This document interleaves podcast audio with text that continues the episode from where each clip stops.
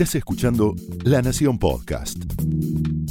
A continuación, Humphrey Insilo, editor de la revista Brando, te invita a descubrir la intimidad de un melómano en La vida circular. Hola a todas, hola a todos. Mi nombre es Humphrey Insilo y en este episodio de La Vida Circular se sube uno de los productores más inquietos de la música latinoamericana, Eduardo Cabra, el visitante, que nos presenta su nuevo proyecto, Trending Tropics.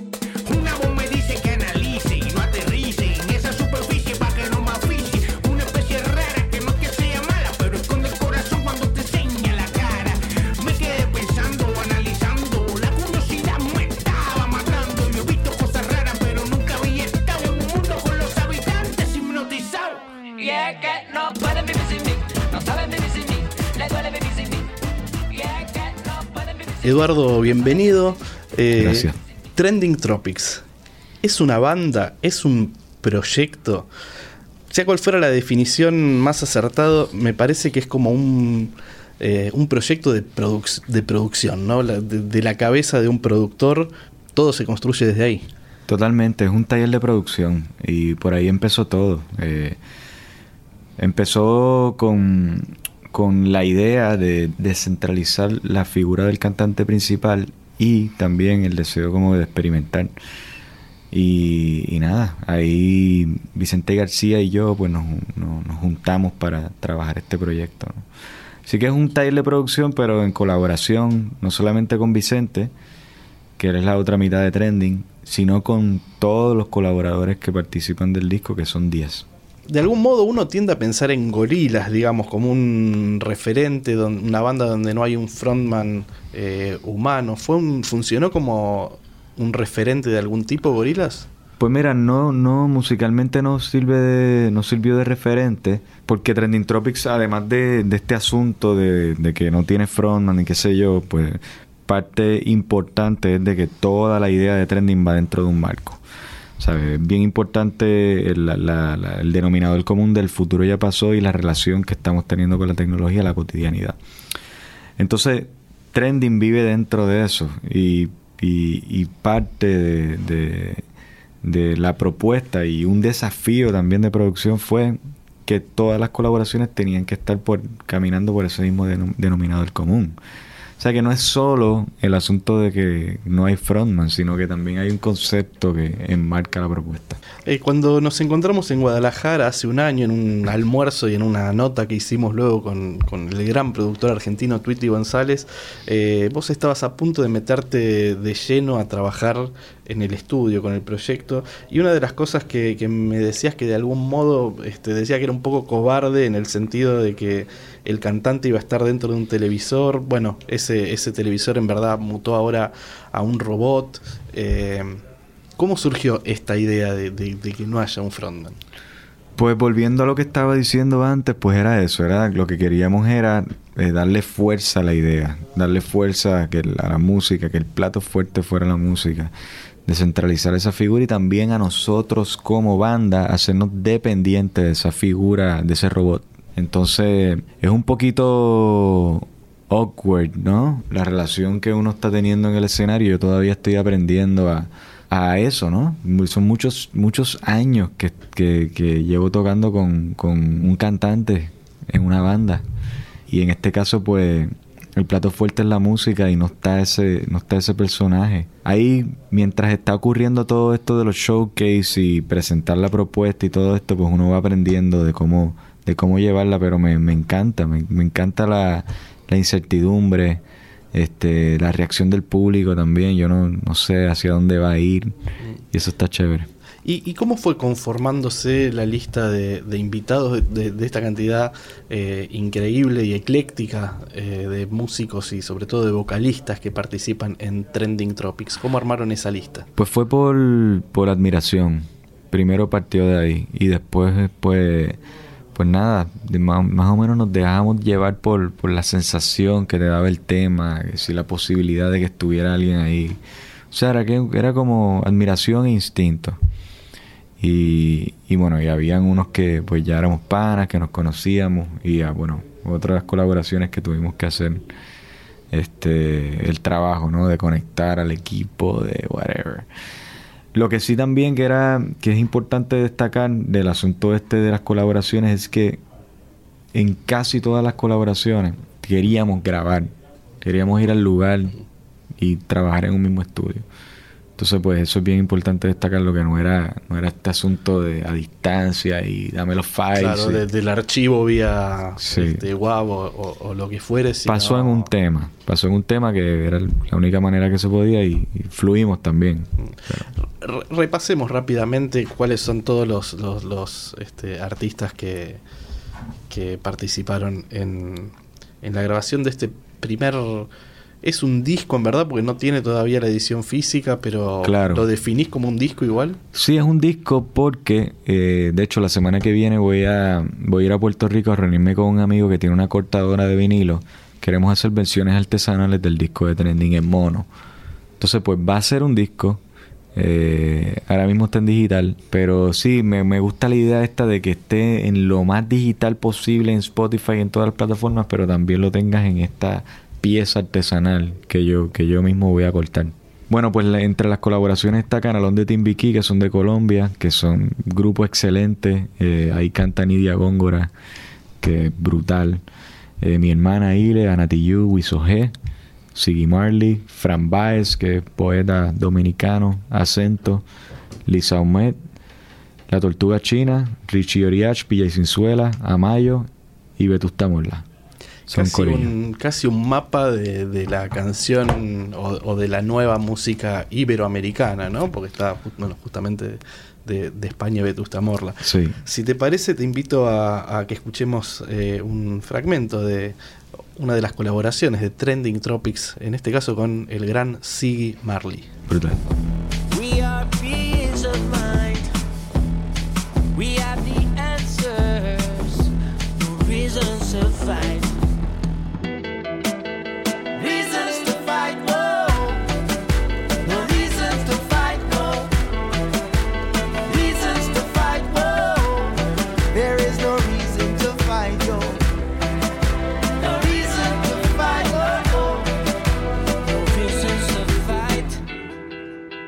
Bueno, el tema que, que- que hicieron con Siggy Marley se llama Reasons to Fight, razones para pelear. ¿Cuáles son las razones que se te ocurren para pelear hoy, Eduardo? Tanto a nivel musical, quizás, Sí. como a nivel social. Para mí ahora mismo yo estoy peleando y estoy luchando por la propuesta. Eh, a mí me gusta luchar por las ideas, por, por lo que uno cree que es correcto. Siempre ha estado ahí. Luchar por el arte, por la, por la comunicación, por conectar con la gente. Esas son, son luchas que, que me, que me gustan. Eh, pero en este tema en específico es simplemente un cuestionamiento de las razones reales por la cual la gente pelea, pero en mala onda, ¿no? Entonces, en cuestión a- al disco, este tema entra dentro de esa, de esa cotidianidad. La, la manera que entra esta cotidianidad y, y la relación a la tecnología es que después del Big Bang, después del Big Bang, que es la introducción de Canal de Timbiquí, hay un, hay un génesis, que es el tema de mi hermana, que es el futuro ya pasó. Y viene Reasons to Fight, que Reasons to Fight lo que dice es que, bueno, Big Bang, empieza esta nueva era y seguimos peleando, seguimos en las mismas. Eso es como que parte de- del concepto. Y en ese tema, específicamente al final, hay un minuto de disonancia. Y la idea de ese minuto de disonancia es que la gente se siente incómoda con esa disonancia y a esa disonancia, que la disonancia lo que está representando es la guerra. O sea que al- lo que me lo que me tripea de ese, de ese final es que la gente al cada vez que escucha el tema tiene el poder como que darle skip a la disonancia.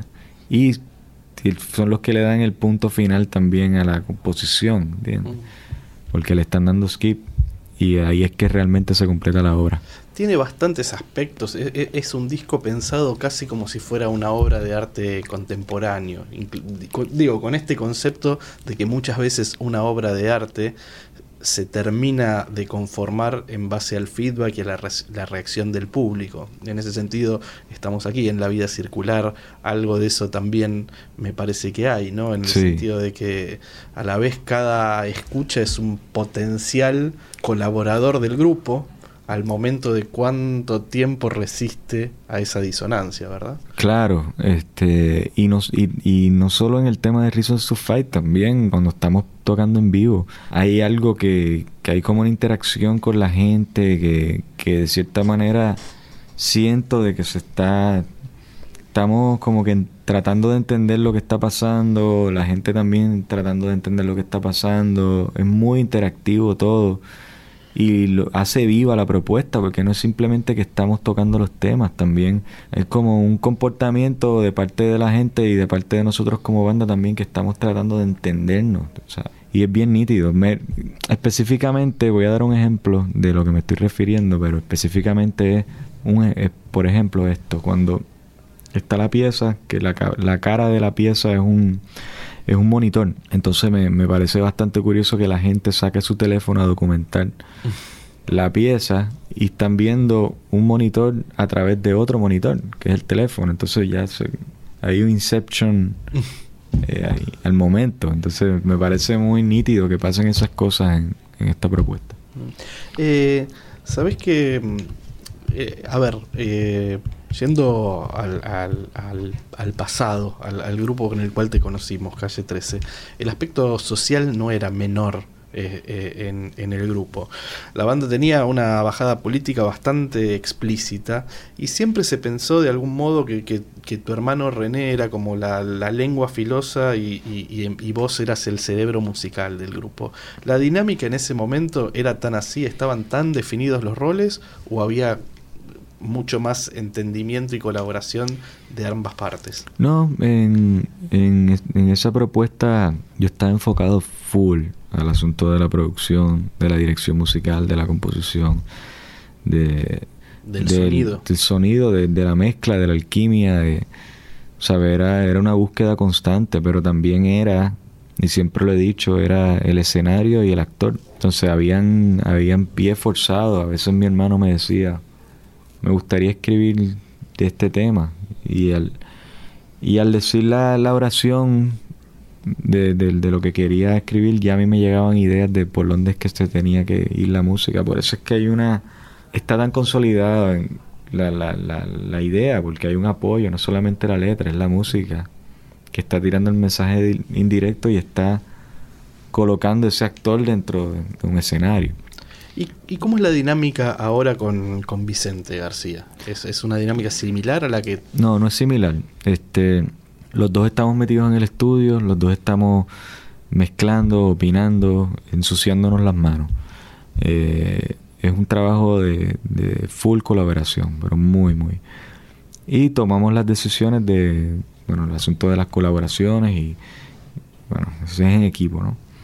Este, Y esta cuestión conceptual tan importante, digamos, de que, de que el disco se pueda entender, digo, que tenga una continuidad y que tiene una continuidad no solamente a nivel eh, como sucesión de canciones, sino como un nivel este, conceptual, fue algo que cranearon entre los dos. Sí, era, era mucho.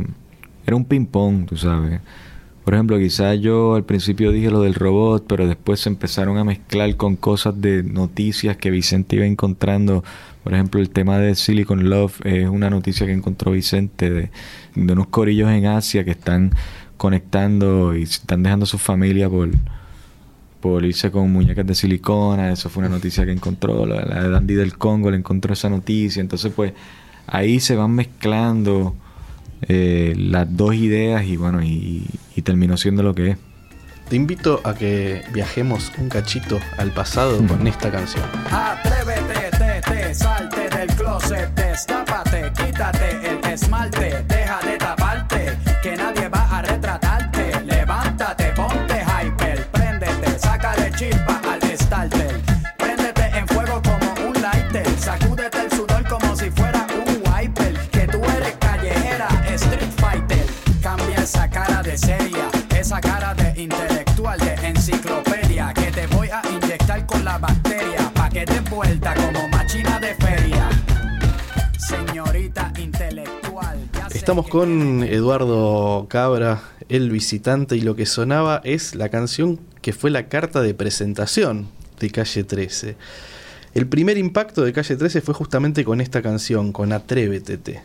especialmente porque les dio una proyección continental eh, y era una canción que impactaba porque tenía algunas frases memorables, esa que provocaba diciendo y qué si te gusta Coldplay y qué si te gusta Green Day o este reggaetón se te mete por los intestinos, pero también había otro detalle que a mí en particular no me pareció menor en lo absoluto. La canción, el principio, empezaba con el sonido de un clarinete, una sonoridad para nada habitual en la música popular contemporánea, mucho menos en, en- en- este tipo de música latina, reggaetonera, este, en este contexto, ¿no?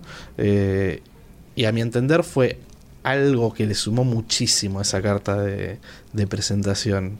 ¿Cómo se les ocurrió en ese momento incorporar el sonido del clarinete? Pues la idea era, bueno, desde un principio la idea era como que darle un sonido que, que se saliera pues más o menos de, lo que estaba sonando en ese momento.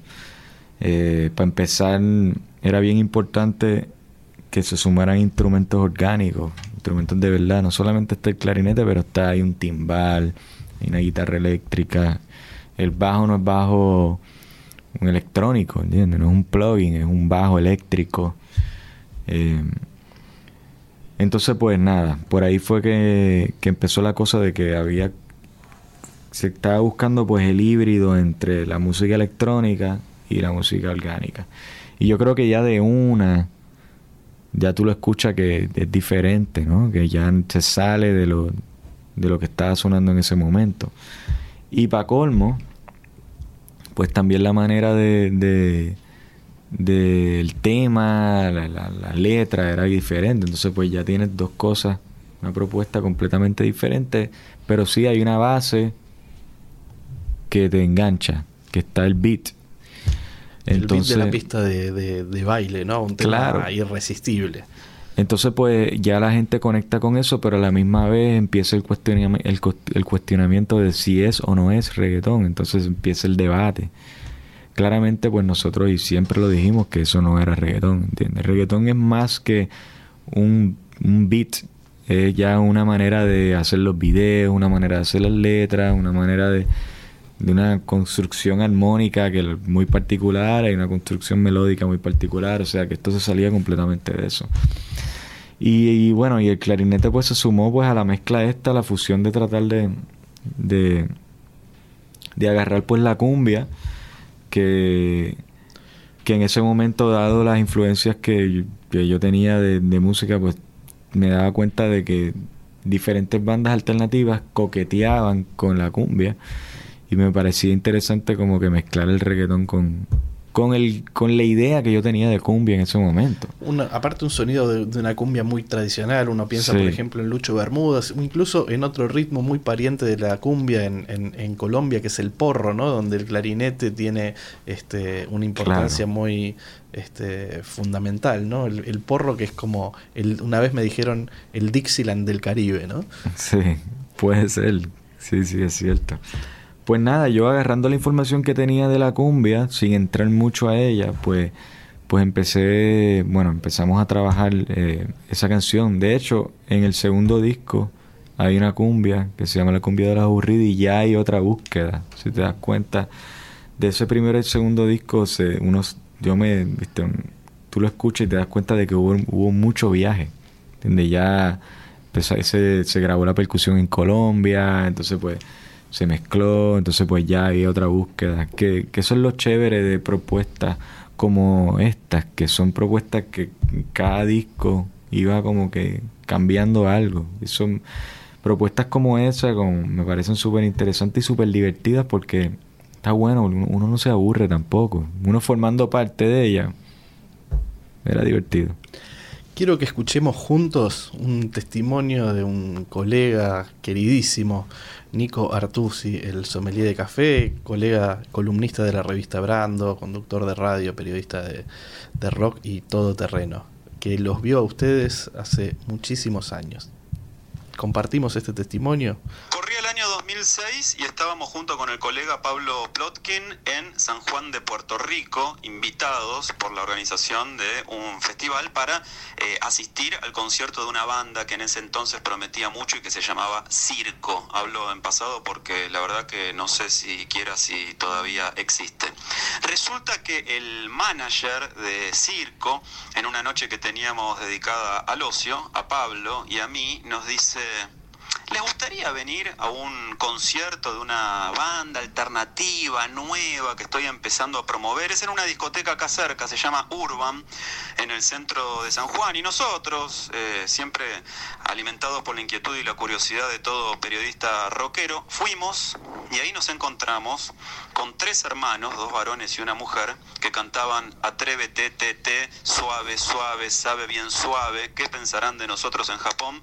Y otros tres temas nada más, solo tres canciones más, aparte de los que después fueron hits, seis en total, que ni siquiera estaban grabadas en un CDR, no había disco, prácticamente no había nombre, apenas nos dijeron, no, son unos chicos que se hacen llamar Calle 13, ¿a ustedes qué les parece?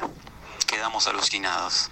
Quedamos alucinados y durante todo el viaje, acaso siendo también muy malos como visitantes, muy descorteses con nuestros anfitriones, dijimos, ¿circo? ¿Qué circo? No, no queremos escuchar a circo, queremos ver y oír a calle 13. Queremos ver y oír a calle 13. Insistimos tanto en llevarnos un CD grabado, algún testimonio, alguna prueba de lo que nosotros habíamos visto en esa noche, porque los dos, con pálpito, acertado, de buenos periodistas, pero como siempre, como pésimos empresarios, dijimos, esta banda la va a pegar, pero en ese entonces no nos dimos cuenta que el negocio habría sido convertirnos en managers o representantes de ellos. Así descubrimos a Calle 13 en una cálida noche del año 2006 en San Juan de Puerto Rico. Wow, que la, importancia muchas veces de estar en el momento justo, en el lugar indicado, o el azar, ¿no? En este caso lo que le pasó a, a Nico Artusi, a Pablo Plotkin. ¿Vos qué recuerdos tenés de ese momento, de esa génesis de- del grupo? Y si pensás que iba a pasar todo lo que terminó pasando, esa explosión ¿Viste el- global. Eh, me, me- de hecho, me acuerdo de ese show claramente. Eh, no había mucha gente. Eh, el escenario era como que alto. Eh, y, y bueno, cuando uno está dentro de un, pro- de, una pro- de un proyecto, cuando uno está empezando algo, uno no se da cuenta mm, muy bien lo que, lo que uno realmente está haciendo, lo que pudiese pasar. Uno está ahí adentro simplemente reaccionando, siendo honesto, tocando. Y, y está chévere eso, mano. Que, que, que está nítido escuchar eso. Se, se me había olvidado el- ese show específicamente. Y ahora me, como que me llegó completamente eh, imágenes. De que sí, los primeros shows eran muy cortos. Tocábamos seis canciones. Era 15 minutos, 20 minutos de show. Bueno, y- Este- y, qué potencia, ¿no? Porque ellos quedaron copados y, y repetían este, las canciones y cómo este, de la nada a la gloria, ¿no? De la nada me refiero a que no había estructura, no había un plan demasiado conciso en ese momento, ¿no? Sí, pero claramente yo creo que lo que sí estaba sólido era que era una propuesta genuina desde el primer momento. Calle 13 se, posicionó muy rápidamente en el mainstream, eh, no solo a nivel industria, sino que tuvo el guiño, la complicidad, el beneplácito de artistas muy importantes con los que colaboraron ya en su segundo disco.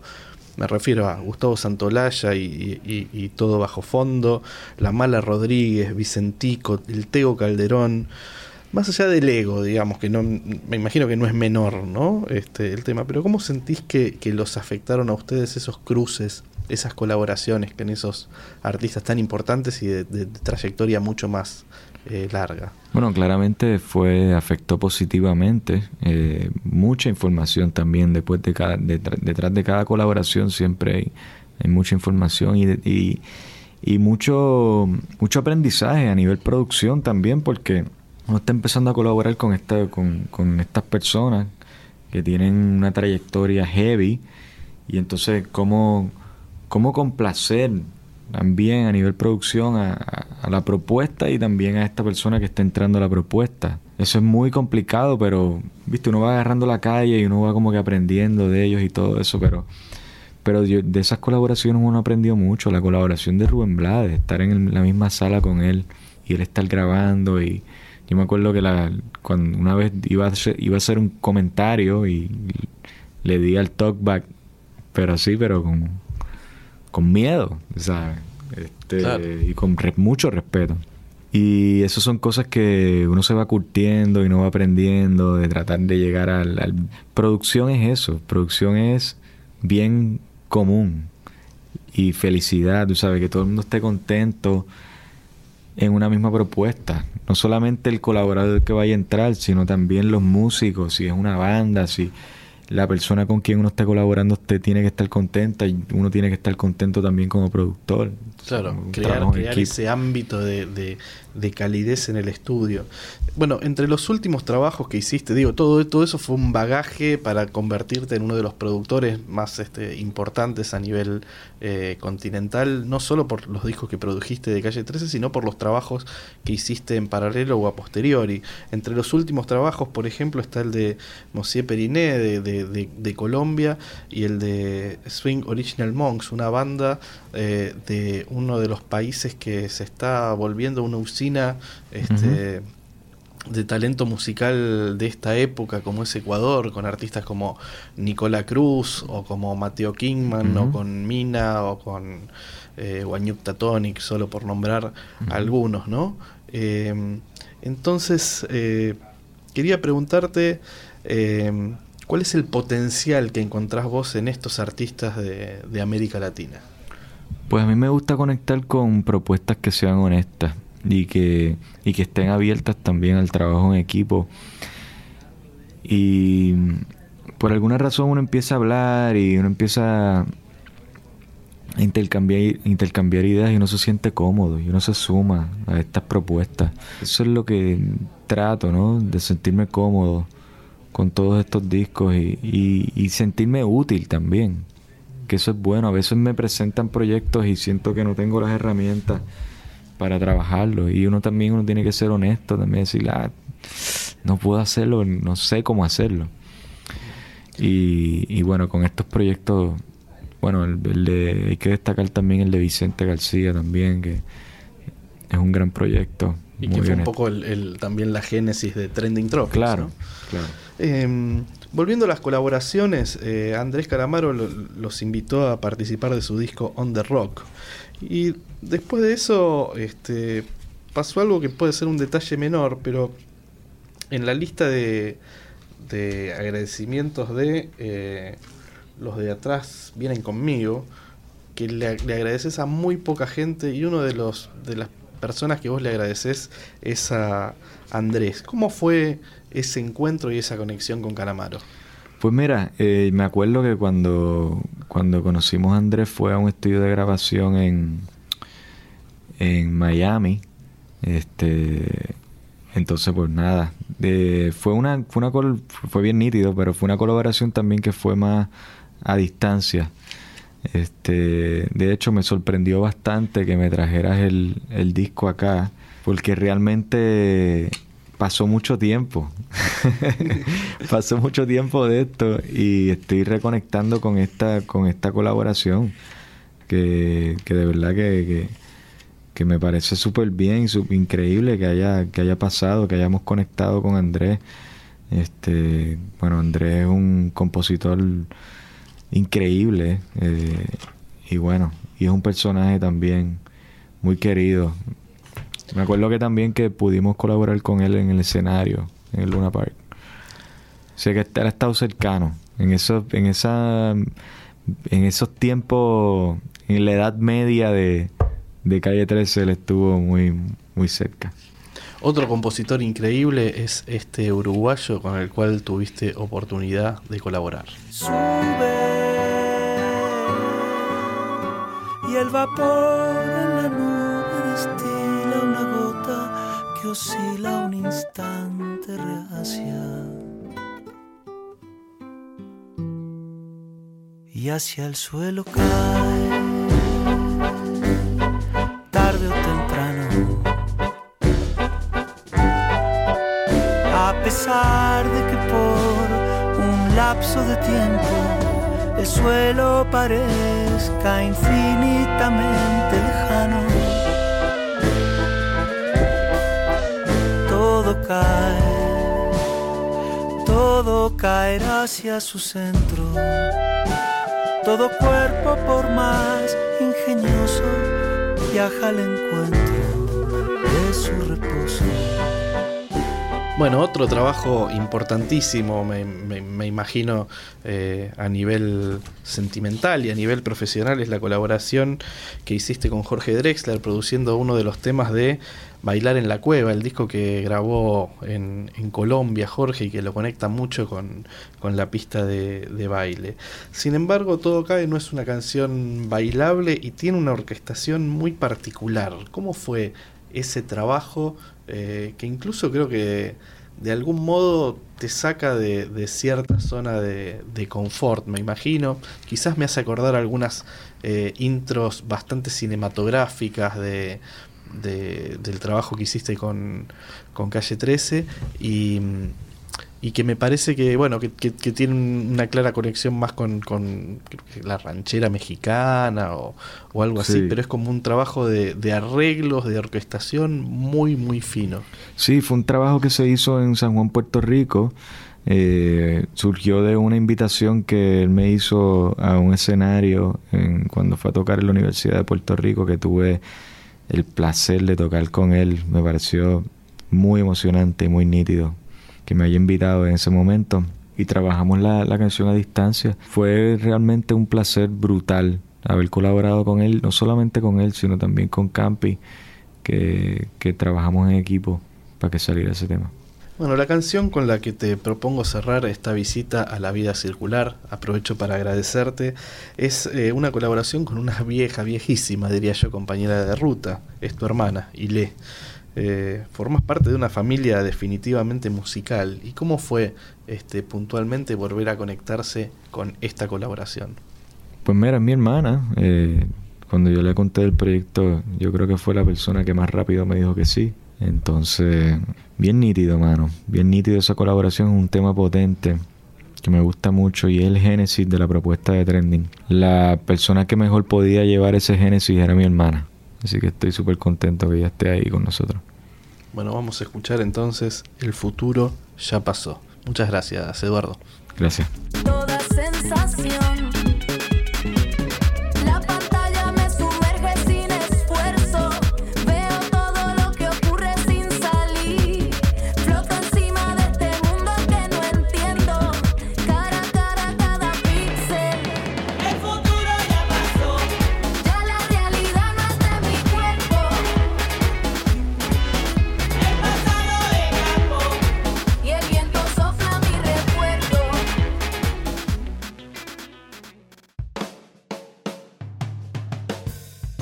Esto fue La Vida Circular. Estamos en Instagram. Pueden seguirnos en La Vida Circular Podcast. Allí compartiremos también una lista de Spotify que complementan este episodio dedicado a uno de los productores más inquietos de la música latinoamericana, Eduardo Cabra, y su nuevo proyecto, Trending Tropics.